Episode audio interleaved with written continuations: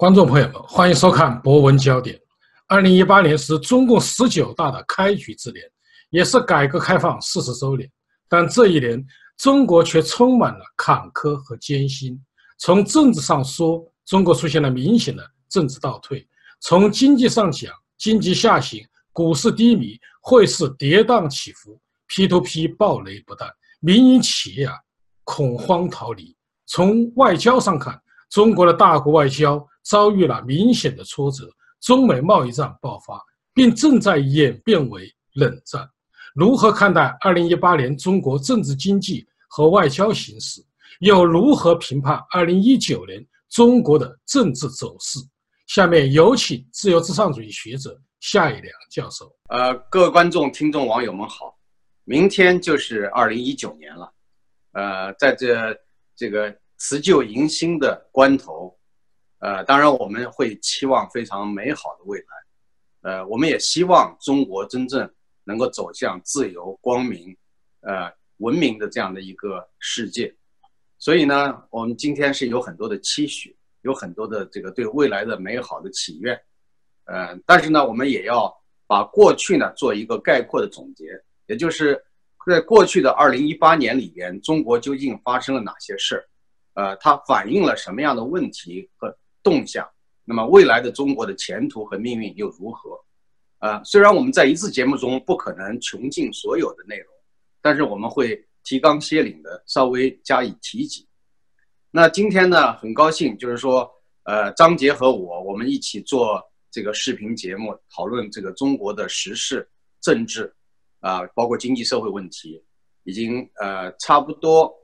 这个将近两年时间了，呃。这个就是从二零一七年的呃二月份开始，我们开始做这个节目。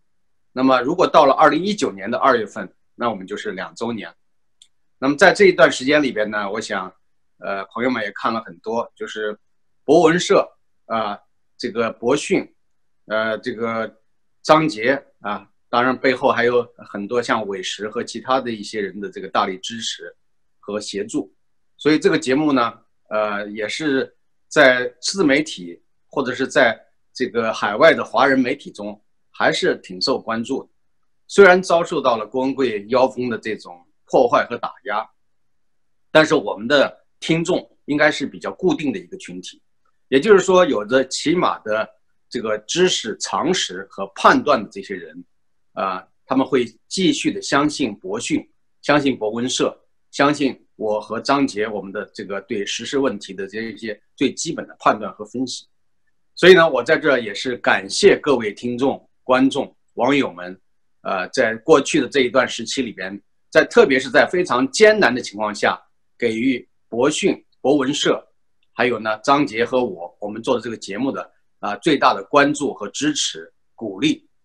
呃，所以呢，我在这儿也是代表一下张杰啊，我们两个人。待会儿张杰自己也会再说，啊，我们共同的祝愿所有的网友、听众们，呃，在新的一年里边，呃，阖家欢乐，啊，健康、平安、幸福，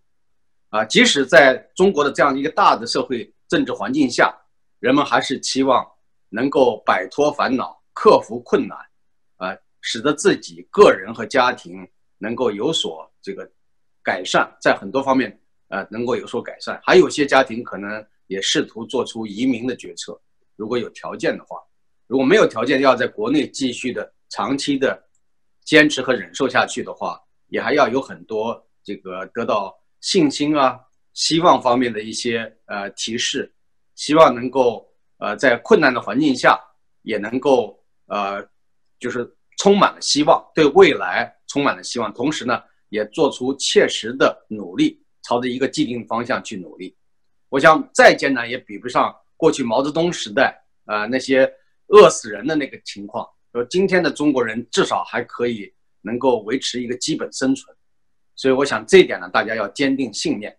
啊。所以呢，在做节目之前呢，呃，说一点题外的话，也是跟我们的观众朋友们有一个交流。呃，如果有什么大家有什么反响、有什么意见、批评，也可以陆续的发给我们。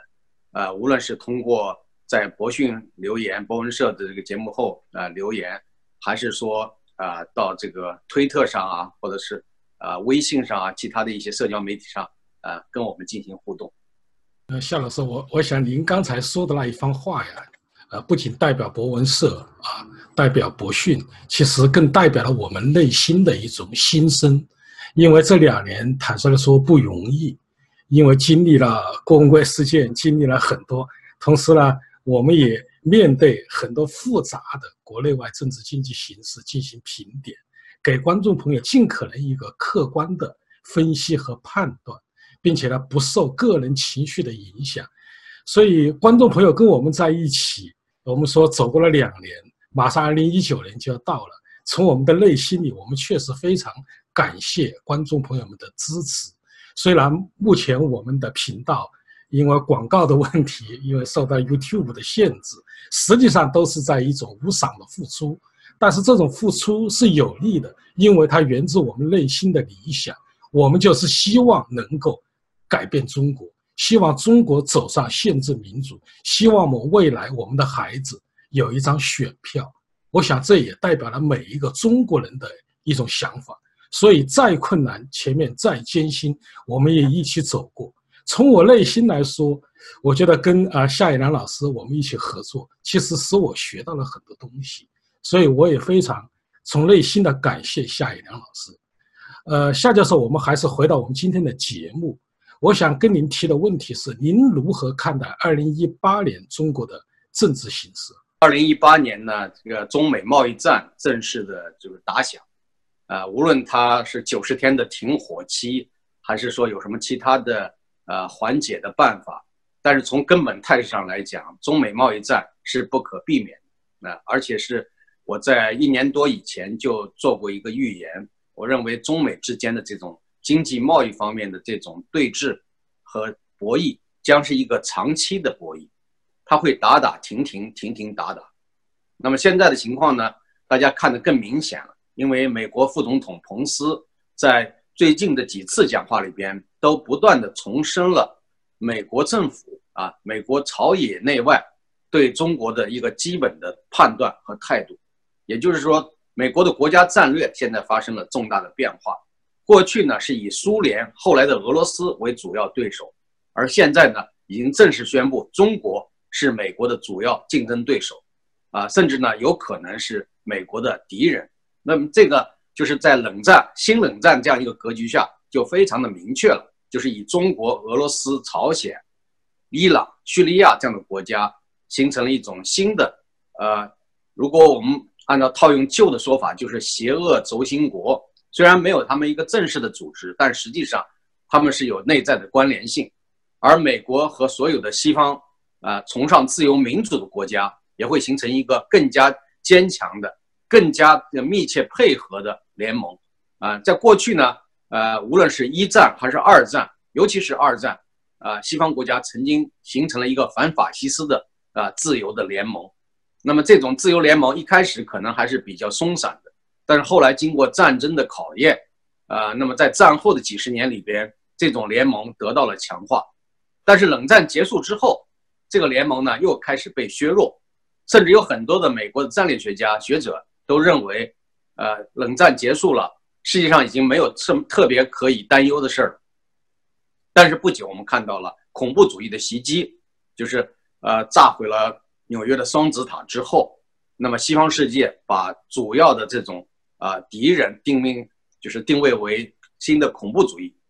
但是恐怖主义遭受了重大的打击之后呢，现在呢又明确了新的这个在新冷战格局下这样一个新的这个敌人，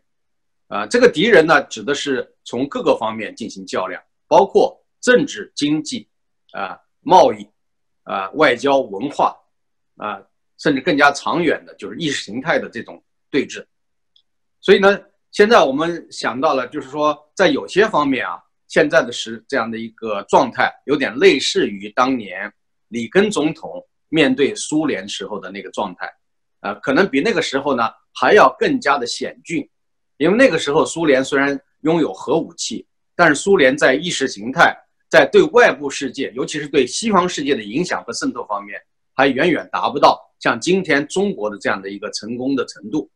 因为中国通过。几十年来的这种和西方国家的交往的过程中，不断的建立一些新的联系，尤其是在最近的将近十年里边推行的啊，就是一种向外扩张的战略，尤其是呃习近平上任以来，这个“一带一路”实际上就已经把中国的这样一个，其实中国和中共啊，经常很多人难以分清，确实有的时候也确实不容易分清，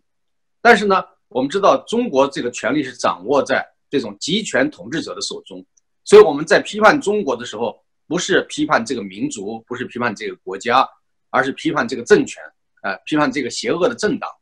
所以呢，中共呢向外扩张的过程中，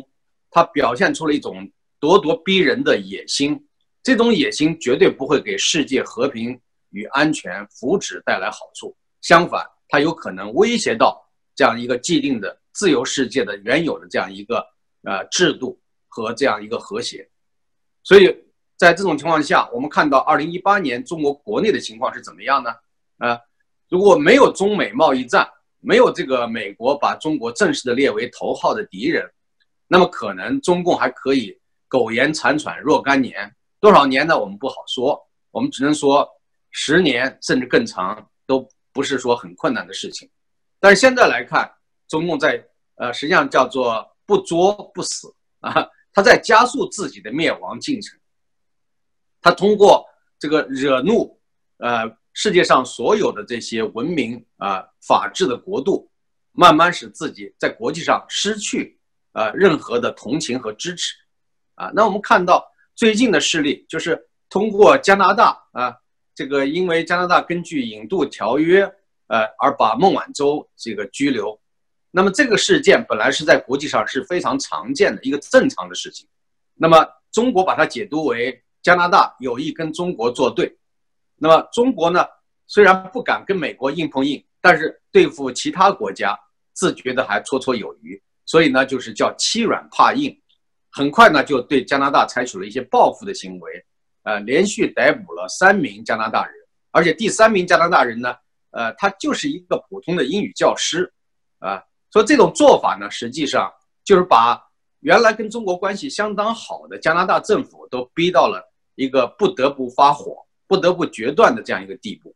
大家都说这个小特鲁多是特别的软弱啊，跟中国政府一直是眉来眼去的，但是这次也是被逼无奈啊，最后发出了比较强硬的呼声。那现在的情况我们已经看到了，中国现在不得不放释放了第三名加拿大人，那就是被抓起来了。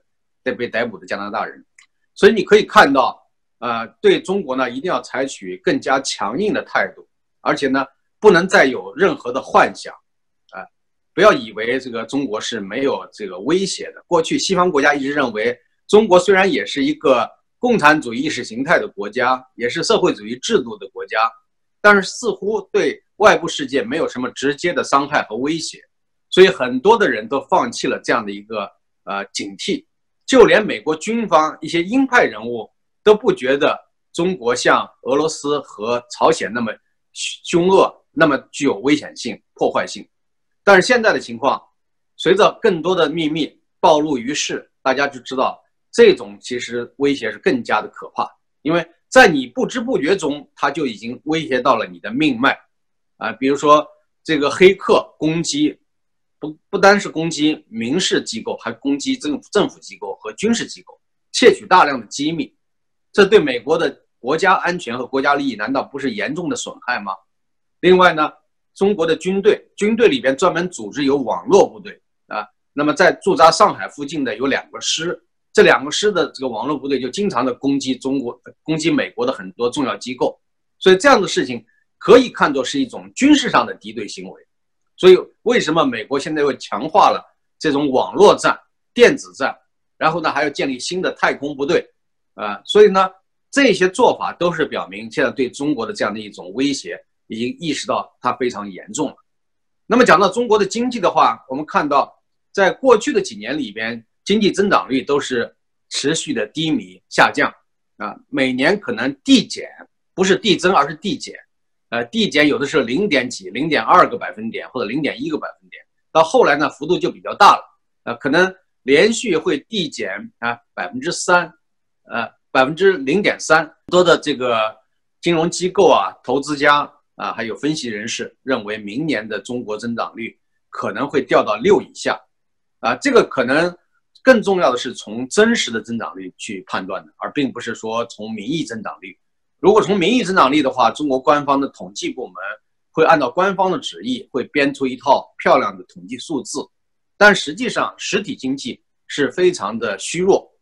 我们看到中美贸易战它造成的结果，虽然还没有全面打响，就已经造成了中国很多的行业萎缩，会造成啊几百万、上千万人的这个普遍失业。如果要是讲到了，宽限期结束，也就是说九十天的限期结束之后，中国没有兑现原先的承诺，到时候美国会全面的大幅度的呃增加关税。我相信到那个时候呢，中国的经济因此而下降一两个百分点，应该是呃不足为奇的事情。同时呢，会造成中国的几千万人口的失业。为什么会造成几千万人口的失业呢？按照我们过去的一个呃很长时间都运用的就业弹性系数。啊，那么一般来讲，每增长一个百分点，会增加四百多万人的就业，啊，这个只是一个经验数据。那么相反，你如果是讲掉下两个百分点，那就失去八百万人就业，这是大概的一个概算。但事实上，它会波及到很多的行业，产生滚雪球连锁反应，所以造成的失业人口会大大的增加。那我们知道，现在本身中国这个农村农业生产力实际上。并没有得到显著的提升，在中国很多的地区还是比较传统的落后的农业耕作方式。那么，如果要是讲，呃，造成了比较大的经济危机困境之后，中国的农业承载力是不足的，也就是说，有可能出现粮食恐慌。就是假如说中国呃不能够从世界粮食市场获得大量的粮食进口和支持的话，那么中国有可能会陷入到粮食危机之中。因为中国这么大的一个呃国家，人口这个这么庞大，没有自己足够的自己自足的能力的话，那是相当危险的。那么讲到股市，股市主要是一个信心的问题，还有这个股市的这样一个透明度啊，就是公开度、透明度的情况。中国大家都知道，中国的股市向来是一个黑市、黑箱操作，啊，按照吴敬琏在两千年的说法，就是一个大赌场。啊，基金黑幕重重，啊，股市股票发行呢，整个的过程都是暗箱操作，里面充满了腐败。虽然有那么多的监管机构，但是叠床架屋啊，这个人浮于事，根本就不是干实事的机构，而且呢是监守自盗，就连那些证监会、保监会里边都是存在着大量的腐败。啊，就是说这样的话，就成了小偷和警察是一伙的，是串通的。啊，或者讲警察跟黑社会啊是一伙的，那么这样的状况，那还有什么？大家还有什么指望？啊，那么我们看到股市，中国的股市短期会有一些反弹，啊，有些人会说，哎呀，机会还是有的，中国股市还是有希望的。但是从基本面上来看，中国股市没有什么希望，它只是说局部的一个，比如说一个利好的消息可以刺激一下，就是短暂的反弹，或者局部呢会出现一些这个特异的现象。是某种势力啊，某一种资源在集中炒作某一项股票，这倒是有可能。但是呢，从长远来看，如果中国的基本面、经济基本面不见这个转好，那怎么会有股市的繁荣呢？啊，另外我们看到中国的房市啊，房地产市场过去是拉动相关的几十个产业的发展，但是现在当中国房地产市场出现了一个萎缩低迷状态的时候呢，我们看到其他产业也受。受到相应的牵连，所以呢，中国呢，呃，目前的这种消费力不足是反映在大家就无论是老百姓，我们讲老百姓呢，其实主要是指中低收入阶层。那么中低收入阶层因为有各种各样的难题和负担，感到没有前途和希望，包括这个呃医疗的问题、养老的问题啊，有可能失业的问题，还有子女的教育负担问题啊。这很多的社会问题得不到解决，那另外加上中国整个的大的社会环境，包括这个食品的呃危害性、药品的危害性等等，那么这些呢都要求老百姓除了正常的支付生活费用以外，还要拿出一部分来预备呃防设这就防范这样的一些风险，包括自然环境恶化造成的这个风险，包括其他方面所造成的这些风险，要有一些预警的措施和准备的资源。有些家庭呢，中产阶级或者更加富有一点的家庭，可能会想着如何离开中国，逃离中国。这相当是一次，有人说是最后一次，呃，大逃亡。这个最后一次当然不是指的是一个时点，而是指一个时段。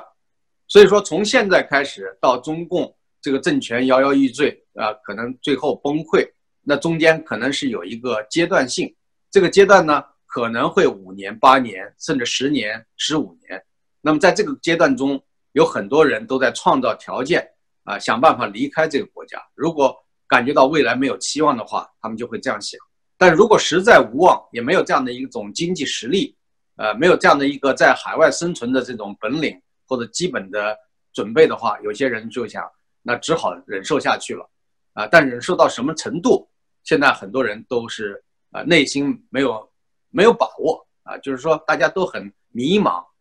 那我们知道，在过去的这一年里边，实际上中国发生了很多的事情，包括大规模的群体性的事件。以前官方是有呃公开性的报道，比如说在胡锦涛时期，我们经常会听到一年发生二十万起甚至三十万起全国性的群体性事件，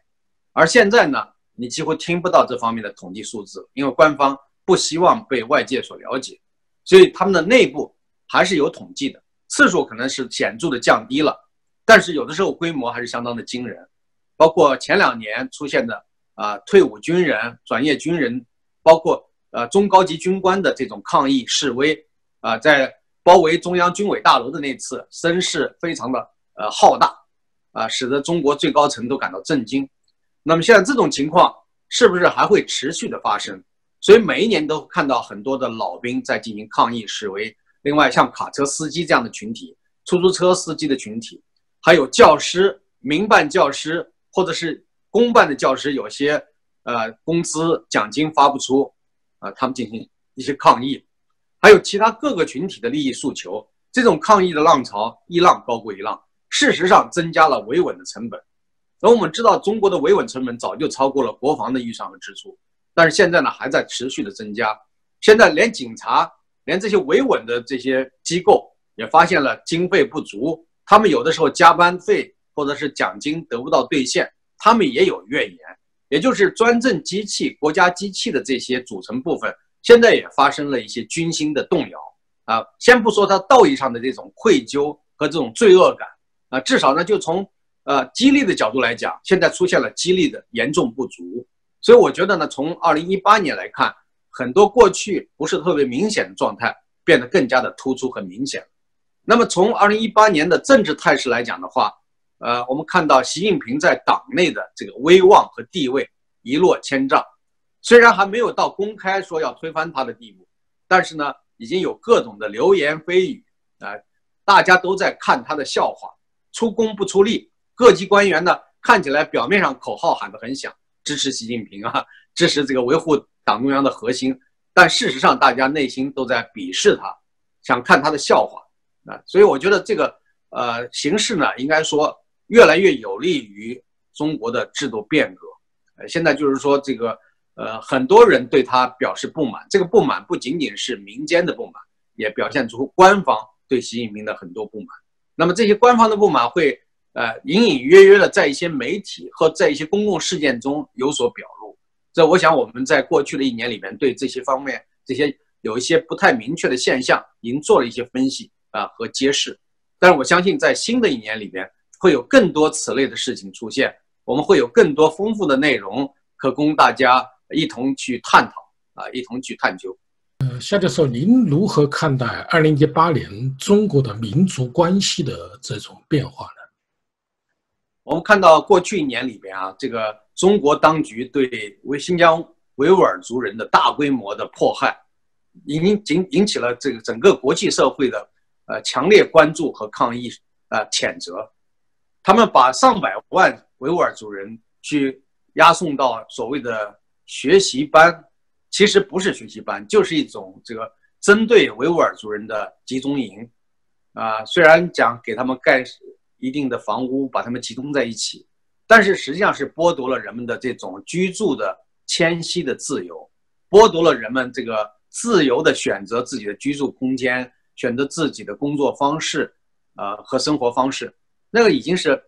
对人权的严重的践踏，是剥夺了维吾尔族人最基本的生存权，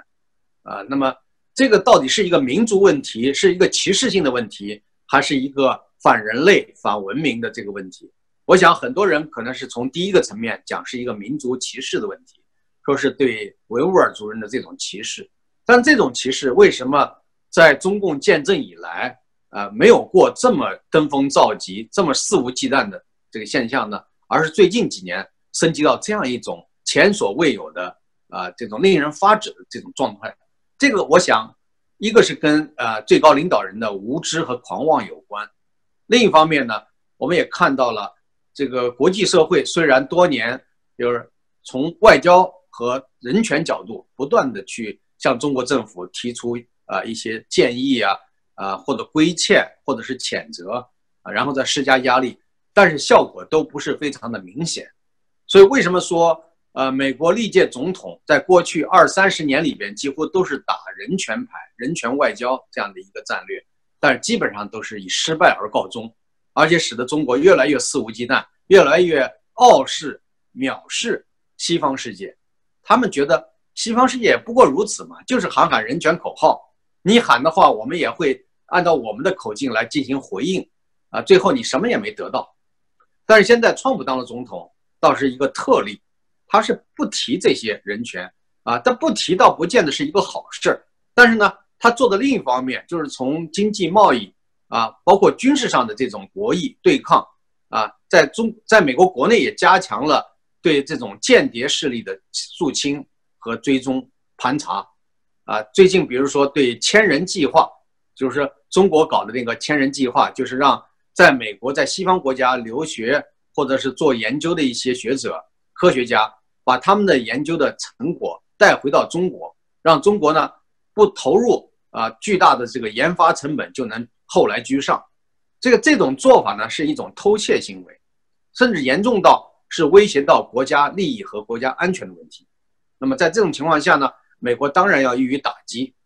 啊，那么现在美国对签证政策也做了重大的改变，过去给中国公民的这个十年签证，现在很多都要取消啊，就是包括现在对一些这个谄媚中共邪恶政权的那些伪学者们。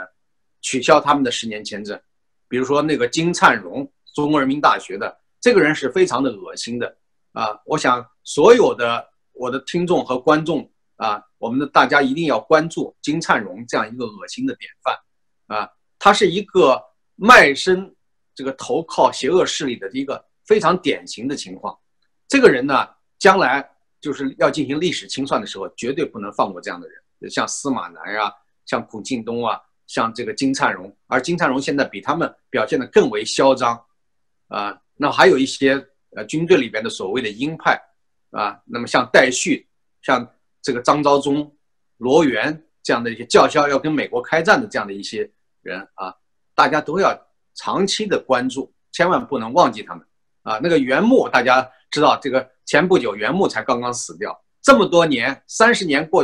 啊，快三十年了嘛，快三十年过去了。人们内心并没有忘记他，人心内心也不会饶恕他。这样的人，这种恶的人呢，一定要让大家永远记住。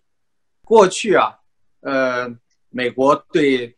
这个中国留学生采取的都是鼓励的政策，是吧？但是现在呢，对学理工科的，尤其尤其是学那些高精尖技术或者敏感的领域的一些留学生呢，采取了比较严格的签证政策。过去一般都是五年一签，十年一签。现在呢，变成年年都要签证，对于这样的学生啊，就要年年进行签证，所以呢，就是事实上使他们感觉到更加的啊困难了。那么有一些人对美国的这个政策进行激烈的抨击，而且中国呢可能也要威胁，也要进行报复性的措施，啊，也就是说双方过去那个十年签是一个两国关系明显改善的一个象征。那么现在呢，随着关系的紧张。那么十年签证互相呢都要降低这个范围和程度，所以我想很快啊，美国人到中国去也会变得越来越困难，障碍重重。啊。那么这种情况呢，事实上是谁造成的呢？当然是习近平这种狂妄无知的这种咄咄逼人的啊向外扩张战略，引起了大家的这种警惕和呃反制性的措施啊。所以呢，现在呢，呃，你看看中国官方已经不再去大肆的鼓吹“一带一路”的战略，呃，不再去鼓吹厉害了我的国。中宣部也因此受到了批评，那可见呢，他们这种狂妄的做法啊，放弃韬光养晦的战略，啊，当然韬光养晦也是一种呃鸡贼式的战略，只是说暂时不不惹你啊，等到将来有一天全面超过你的时候，再亮出啊自己的真正的本来面目，呃，大概是这个意图。但是我想，只要你这个政权是邪恶的政权，你所推崇的价值不是。普世价值，而是反抗啊，这个跟普世价值为敌的这样的一套价值观的话，那么不管你在经济上有多少钱啊，你给其他国家有多少好处，最终也会受到全国的啊啊，应该受到全球的抵制。所以这一点呢是非常明确的。呃，夏教授，我们刚才谈了二零一八年，现在呢，我们即将要进入二零一九年，这也是一个新的一年。那么，对于二零一九年的政治经济形势，您的看法是什么？呃，我们看到经济上，如果中美贸易战全面开战的话，啊，中国的经济形势会更加的恶化，压力重重啊，包括这个刚才提到的啊，大量的人口失业，啊，造成社会更大的动荡和不安，还有呢，就是说人们的信心会更加的低落，啊，对房地产市场。对股票市场都会形成非常大的这种压力，最终呢，使得这个房地产和这个股市遭受前所未有的长期低迷，类似于日本啊经济低迷二十年啊，甚至更要更长的时间。所以我想，这个二零一九年对中国官方来讲压力非常大。习近平在中央的一些会议上也是呃警示大家，意思就是说要以后要过紧日子啊，就是。要艰苦奋斗啊，自力更生，都发出了这样的信号，意思就是说，如果闭关锁国的话，还要能够挺得住啊。但是如果中国真的实施闭关锁国的话，大家可以想象，这样的统治还能延续多久啊？那么，二零一九年呢？我想，中国国内的这种啊维权运动，或者是公民运动，虽然现在已经不像以前的旗号那么鲜明。而且很多的人受到打压，维权律师群体、维权人士的群体都受到了空前的打压。那么现在我们看到七零九律师的家属们还在进行勇敢的抗争，但是呢，他们已经受到了很多方面的限制啊，他们不能够获得像通常人所拥有的那些全面的自由和权利啊。这个自由和权利在中国其实本身就是受到了相当的限制，但是呢，他们比普通人还要更少。啊，但是他们也很幸运，他们得到了整个国际社会的高度关注，媒体的这种关注和支持，所以呢，我想他们还是呃信心非常的这个，他们充满了信心啊，他们还在继续的进行抗争，呃，那么还有很多的人正在集结，会有更多的人以不同的形式来抗争，包括左派也是一种抗争的啊一种抗争的声音，比如说前不久刚刚被抓捕。呃，被抓的这个北大马克思主义学会啊，这些学生们，他们打的旗号是学习马克思主义、研究马克思主义，但是呢，仍然被官方所这个先控制，甚至被抓捕。这就反映了中共呢，他其实不是什么真正的马克思主义的信奉者，现在他们就是机会主义，啊，就是一个实用主义、机会主义的这种厚黑学的结合体。啊，连最高领导人都不学马列了，这这马列这东西是拿来吓唬别人的，啊，那么当北大的学生组织马克思主义学会，就从马克思主义角度去研究，呃，那官方也是受不了，害怕。为什么害怕呢？因为大家知道马克思主义它的主要的这个就是斗争哲学嘛，就是阶级斗争的理论，他们强调剥削阶级和被剥削阶级。那在中国你要进行现实分析的话。谁是统治阶级？谁是剥削阶级？谁是被统治和被剥削阶级呢？我想这个 会造成大家越来越多的同情那些被欺压的工人、农民啊，社会底层。这样的话呢，如果北大的学生去走到基层啊，去支持工人的这种抗争啊，包括支持建立工会，啊，进行劳工抗争，到农村去跟农民结合，啊，保护农民的最基本的权利和利益。那么这样的话，会逐渐形成一个新的，呃，与与工农运动结合起来的啊新的群体。啊，这个群体虽然打的是左的旗号，但是呢，仍然会威胁到官方。啊，他认为从这个思想的正统性和从社会维稳的角度来讲的话，啊，都是有可能产生危害的。所以就连这点他们也是不能够容忍的。包括最近趁着纪念毛泽东诞辰而兴起的这种各个地方的民间的啊这种悼念毛泽东的活动，有的还声势非常浩大。官方呢并没有给予啊一种强烈的支持。啊，但是也没有进行呃这个严厉的打压，啊，只是内部的掌控。但是我想这股势力将来说不定哪一天也会转变为一种新的抗争力量，因为他们会认为现在的统治阶层是贪腐的阶层，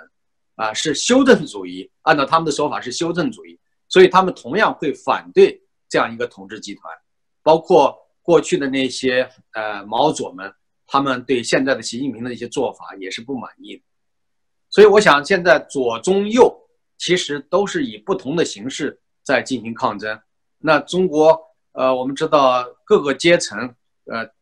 包括利益既得利益集团吧，利益集团他们有很多人也是有强烈的不满。那么现在你们看到的是大的民营企业这些资本家，要么就去资本的向外转移，实在转移不出去了，也做出一些新的啊，跟国有企业融合到一起。就是自己把自己做好了最基本的资产安排之后，可能也要进行自保。所以我们看到最近一些信号啊，值得呃大家这个关注的。你比如说像王健林跑到延安去投资一百个亿、两百个亿，那这个目的是干什么呢？说是要帮助建立一个娱乐城，但实际上也是想买政治上的保险。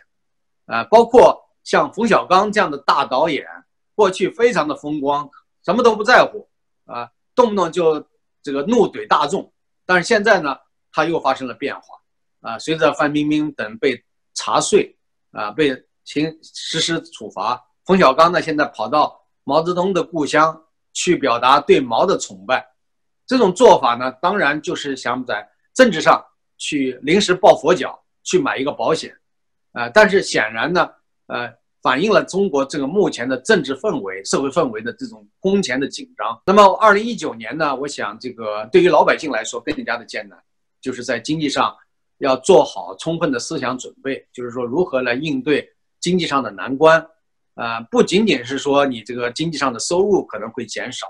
啊，甚至会可能出现一些突发性的事件，啊，那一定要有这种预警的这种啊长期的、中长期的考虑。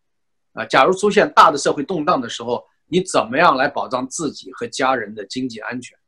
呃，甚至粮食安全都要提前做一些思考。啊，我觉得这些东西呢，可能有一些人会说，你说的是不是太严重了？好像国内现在很多地方还是莺歌燕舞，没有看到有什么紧张啊、危机的现象。啊，未雨绸缪是中国人的这个多年的经验啊。那么你如果没有这样一个概念的话，到时候真的狼来了的时候。你是没办法来这个抵抗的，所以一定宁可呢提前做一点准备，就算是灾难没有发生，应该说有这样的一个信心保障是比没有要好得多。所以，我们我们讲这个二零一九年呢，呃，还是希望大家呢要有更多的这种危机意识、安全意识，啊，尽量的不要发生大的灾难。呃，下面说向您请教的最后一个问题，我们还是要谈谈习近平。因为您呃在总结二零一八年的时候啊，其实已经谈到了，习近平现在是左中右啊，党内、体制内、体制外，他都得罪了，成为了一个孤家寡人。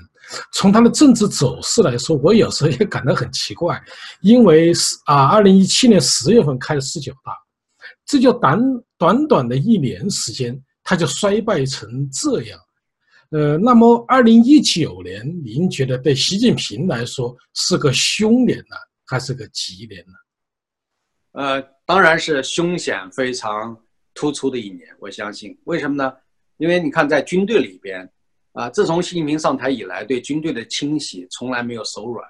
啊，那么军队的一些将领本来还对他充满着一个希望，什么希望呢？就是说，当他清洗掉一批人的时候，需要另外一批人补充上去。所以人人都觉得自己有可能成为啊，就是替补被清洗掉的那一批人的人。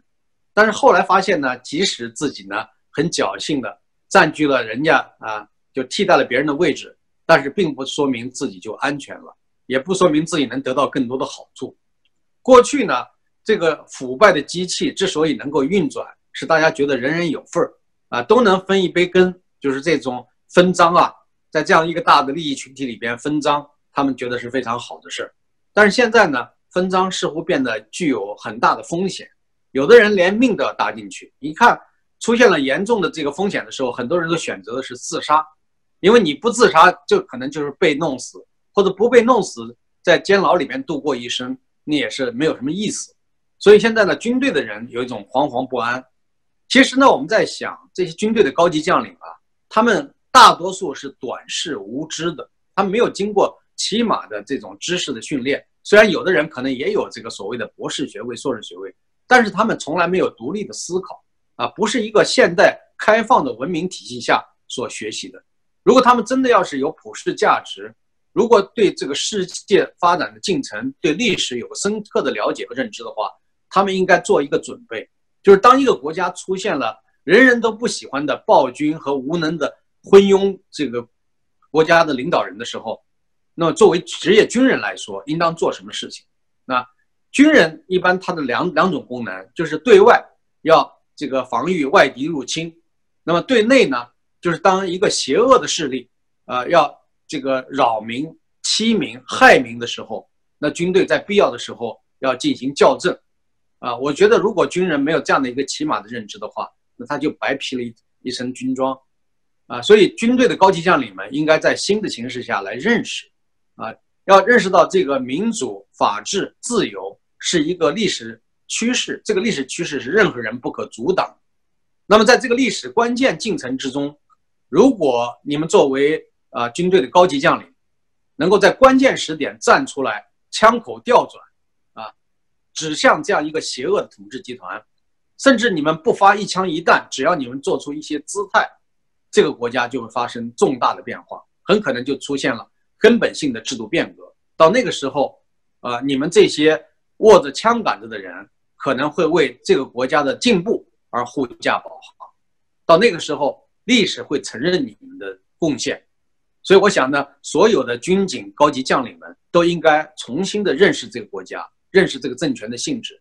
一定要和国民真正站在一起，一定要和世界潮流和文明的方向啊站在一起。所以呢，不要选择一个相反的方向，不要自绝于世界，自绝于文明。啊，我想这个在新的一年里边，我对这个中国国家机器的构成部分，包括军队、警察、武装警察等等。都寄予这样的厚望，希望你们啊在关键时候能够发出啊一个国民啊这个发自内心的声音，就是追求自由、平等、法治啊，而且让这个国家真正走向一个健康的、长久之啊长长治久安的道路。这一点呢，我想作为有一点认知能力的这个职业军人也好，警察也好，都应该朝这个方向去努力。然后呢，我们想到就是说，这个习近平呢，呃，他自己在逼迫和压力下，有没有可能会像有些人期望已久的那样，变成一个蒋经国呢？啊，我觉得不太可能了，因为历史已经给了他太多的机会和时间，但是他都没有把握好。那么到最后一个阶段，我估计他只会进行负隅顽抗，他不可能会突然这个脱胎换骨，突然这个立地成佛。我觉得这个可能性极其的微妙，嗯，甚至完全不存在，啊，那么如果要是讲有人逼迫他，把刀架在他脖子上让他改，那那倒是有可能改，但是那种呢也是不情愿的改，是吧？你看他最近这个表态了，说不该改的坚决不改，啊，在美国在西方世界这样一个强大的压力下，实际上也是给他最后一次机会，他居然发出了这样一种狂妄的这种啊负隅顽抗的喊声。那就是说，不该改的坚决不改。啊，什么叫不该改啊？该改不该改不是你说了算，是国民内心啊，到底大家认认同的是什么样的价值尺度啊？不是说你这种啊，沿袭了这个封建王朝时代，沿袭了秦始皇、毛泽东这样的一套东西的人你说不该改就就不该改，对吧？所以呢，你不管想改还是不想改，那个这个改的趋势是无法遏制的。那比如到了有一天，可能你就像齐奥塞斯库一样，就落得那样一个下场，而且连带你的这个配偶和家人啊都会受到这种呃连带的清算。所以我想呢，习近平呢，他呃因为刚愎自用啊，又非常的无知啊，而且还虚荣，所以周围的人不敢进谏啊，包括。有一些高参，啊，有一些智囊，还有一些他的身边的幕僚，都没有人敢真正的谈这些危害，啊，给他指出一条更加光明的道路，啊，那连刘鹤这样过去对市场经济持肯定态度的人，现在在他的这种啊权力之下呢，也变成了一个呃庸庸碌碌的这种顺从者，啊，那么在这个中美贸易谈判中，刘鹤显然不能够发挥重大的作用。而且现在这个格局里边，谁也不敢出来去所谓力力挽狂澜哈，呃，去救局救火。那有着著名的救火队长之称的王岐山，现在似乎也并没有说要全力以赴的来帮习近平呃排危解难。呃，到底是习近平不让他做呢，生怕功高盖主抢了他的风头呢，还是说王岐山根本不带劲啊？就说我已经退下来了，我是二线的，你们去干吧。啊，到底是哪一种原因呢？啊，至少王岐山是没有出手啊！啊，他如果出手的话，从他的经验和能力来讲，不会在刘贺之下呀。那为什么到现在都没有没有出来帮忙呢？还有汪洋，至少也是有相当的经验，那汪洋也没有出来做这样的事情。过去很多人分析王岐山和汪洋会在关键时点出来帮忙，但现在看来都没有，而且还不断传来一些说法，说党内有一种呃倾向，如果要是讲习近平不能够再继续担任最高领导人。那么就有可能让汪洋出来接任，那么可能有一些人会支持王阳，啊，那这中间是不是会包括王岐山或者包括其他的一些重要的政治势力，啊，那么现在我们不清楚。那，呃，曾庆红已经多年销声匿迹，究竟曾庆红在幕后在做什么？到底是呃，曾庆红是希望把习近平替换掉，希望中国走得更加正常一点呢，还是说？啊，只顾及他自己的小集团利益，啊，只是派像这个类似于郭文贵这样的这种人在海外进行搅局捣乱，啊，到底曾庆红扮演的是哪一种角色呢？我们现在也不是特别清楚。所以中国的政治啊，经常是扑朔迷离的，很多人不了解这个事实的真相，而了解事实真相的人从来不向外界披露，很可能会把他带到棺材里去。所以就像我们过去。对这个过去那个时代的了解也是非常的，呃，残缺不全的。你比如说汪东兴，啊，他都不会去写一本完整的毛泽东的传记资料，他要把那些秘密带到棺材里去，啊，带到另外一个世界。那邓颖超呢，也绝对不会披露周恩来内心的或者一些啊一生中的很多重要的机密。所以呢，这些呢，知情人都不说，而外面的人只能经过通过一些事例去进行分析。呃，那么习近平现在的这个支持者还有哪些呢？说红二代还有多少人真正发自内心的支持习近平呢？因为他上任以来似乎并没有对红二代有多少的好感或者多么的厚待啊，而且反而对红二代有的时候下手下的还很重啊。比如说薄熙来，那是红二代，那是由于他自己本身咄咄逼人，那是罪有应得。那么像刘源这样的野心勃勃的人，以为能够有很多的机会。最后也被晾到一边去了，甚至连军队的军职也没保住，啊，所以呢，还有哪些红二代还可以指望习近平的呢？我相信现在大家都已经心凉了。那些原来啊在幕后还是看好习近平的人、支持习近平的人，现在都变得不支持、不看好了，啊，那么也有一些被称为党内开明力量的啊，包括这些所谓红二代，像胡德平啊，啊，像这个邓朴方啊，啊，这样的一些。也开始慢慢的发出一些声音，在批评习近平，啊，其实是对习近平权威的一种挑战，啊，那么陈毅的儿子陈浩书，啊，这个陈小鲁，那么陈小鲁已经死掉了，那么陈浩书是可能也是胆气不足，但是内心肯定也是有不满的，所以这样的人还很多。那么还有哪些人支持习近平呢？啊，有的人说他以前手下的那些人会支持，这真是笑话。你想想，是习近平当年的部下。正因为他们了解、近距离的观察过习近平，他们内心真的会服习近平，会服他吗？习近平的这个能力是非常的弱的。我过去认识过一些福建的官员，他们说，习近平在福建根本没有什么政绩，大家都看不起他，啊，那么像这样的人，呃，他无非就是在想借助习近平的这种空前的势力、权力，让自己得到好处。如果你不给他好处，他会拿发自内心去支持你吗？显然不可能。所以你看，习近平这些年来他用的这些福建带出来的官员，啊，浙江带出来的官员，上海带的官员。其实上海的待的时间很短，是吧？那么这些官员就一定会忠诚于他吗？也未必吧。如果出现了这个一些相反的态势的时候，我觉得这些官员要想翻盘，比谁翻的都会更快，因为他们真正了解习近平。啊，那么还有什么人支持呢？刚才我已经讲到，军人现在对习近平有强烈的不满，无论是在职的军人，还是已经转业退伍的军人。啊，那么你说这个？呃，民营企业家会喜欢习近平吗？这些年来，民营企业家遭受了这么多的重创，啊，他们人人感到自危，他们会喜欢习近平吗？马云难道内心里面没有一种恐惧感吗？啊，李彦宏啊，啊，所有的这些呃过去很风光的这些企业家，他们内心现在到底在想什么？啊，那天我在跟一个朋友吃饭，啊，他就这位老先生，他是在美国生活了很多年，以前是从台湾过来的。他就讲，他说，如果这些大企业家他们能够拿出一些钱来支持海外民运，真正进行制度变革，这个是真的是有可能加速进程的呀。他们为什么不做这样的事儿呢？啊，他们就是没有这样的一个起码的认知，啊，而且呢都是非常的啊，可以讲说是，呃，说是精致的利己主义啊，这种说法还是高抬了他们，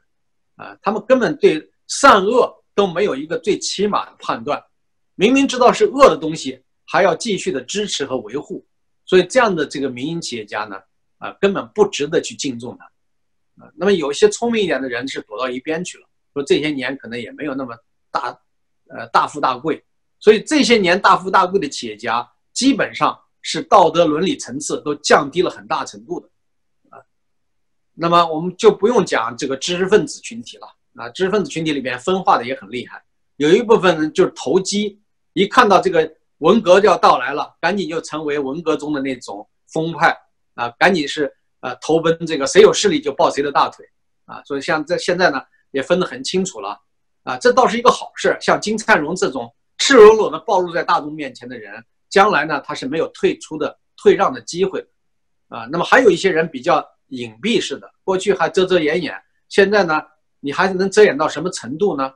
啊，包括有一些在国内啊，可能还有一定的人气啊，但是在海外，啊，一些这个研究中国问题的专家，也许对他们还是挺敬重的。但事实上，这些人应该早又，应该说他们没有什么历史价值了，他们的那套东西啊，已经是过时的东西了。啊，比如说啊，期望政府继续的搞政治体制改革呀，这样一批人。说实话，有些人我不想彻底的得罪，但是我还是要批评，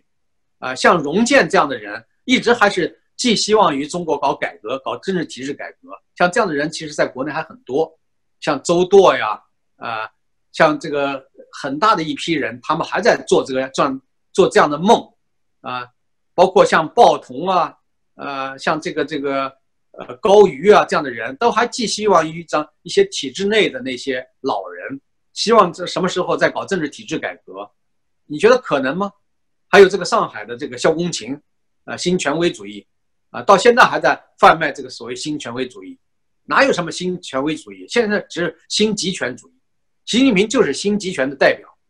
所以呢，这些情况，我觉得这个还有一个叫许章润嘛，啊，许章润是清华大学法学院的教授，过去我们也经常在一起开会聊天，啊，但是呢，他就非非常的精明。他就是非常的谨慎，生怕得罪官方，说话要绕着圈儿，要绕好几个圈儿来说。但是现在呢，你看他也发出了一些呼喊啊，好像也是呃非常有正义感的。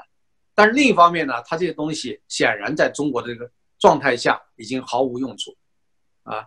就你想一想，他能够比贺卫方更加具有这种召唤力吗？连贺卫方都不能发出声音，他想用什么样高高超的技巧？来替代贺卫方呢？如果贺卫方已经被官方想办法彻底让他销声，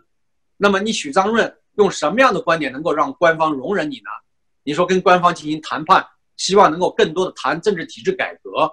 能够更多的给一点这个正义的这种呼声啊，让官方变得更加被老百姓所接受啊，这个已经不是胡温时期了。如果是胡温时期，你做这样的文章，付出这样的努力，还是有点价值的。现在是毫无用处，而且只会给自己脸上抹黑。所以，我我奉劝这个许章润先生不要再做这样的无用功啊！你这样做不是勇敢，我认为是一种丢脸啊！我不是说我跟你个人有什么过不去，但是这种做法呢，确实是啊太不明智了。你对这个大事，对这些这个呃深层的东西了解的，可能是到底是不够深入呢，还是装糊涂呢？所以这点呢，我是有的人讲我对他的批评太过尖刻。但是我我就要这么鲜明的告诉这些人，不要再做这样的梦，啊！你以为跟习近平还能讲讲什么道理吗？啊，你你以为你有这么大的本领，你好像劝进啊，给说他几句，给他几句忠告，他就会改吗？零八宪章算不算是忠告啊？零八宪章的结果是什么呢？包括像那个冯胜平，在海外，他连续给习近平写了三封长信啊，公开信，都是万言书，那么习近平会理他吗？会把他话当成一回事吗？而且他那个话是应该是中共能够得到的最高的谈判砝码了吗？就是党内民主啊，党主立宪啊，就是在党领导下重新对宪法进行修改或者实施某些宪法内容。但是连这些官方连这些都不屑一顾，你还有其他的东西可以让他接受吗？啊，所以呢，与虎谋皮的这条路应该彻底的断绝了，不要再有任何的幻想。观众朋友们，夏一良教授指出，二零一八年习近平的政治倒退遭遇了全面的挫败，他使体制内外的人都成为他的敌人，其根本原因是逆历史的潮流不得人心，中国经济危机一触即发，中美贸易战愈演愈烈，这一切都预示着二零一九年将是一个凶险又充满希望的变革年。中国这艘巨轮是继续前行，还是继续倒退？我们拭目以待。在节目的最后，我和夏一良教授衷心祝愿大家新年快乐。好，今天的节目到此，感谢您的收看，也感谢夏一良教授。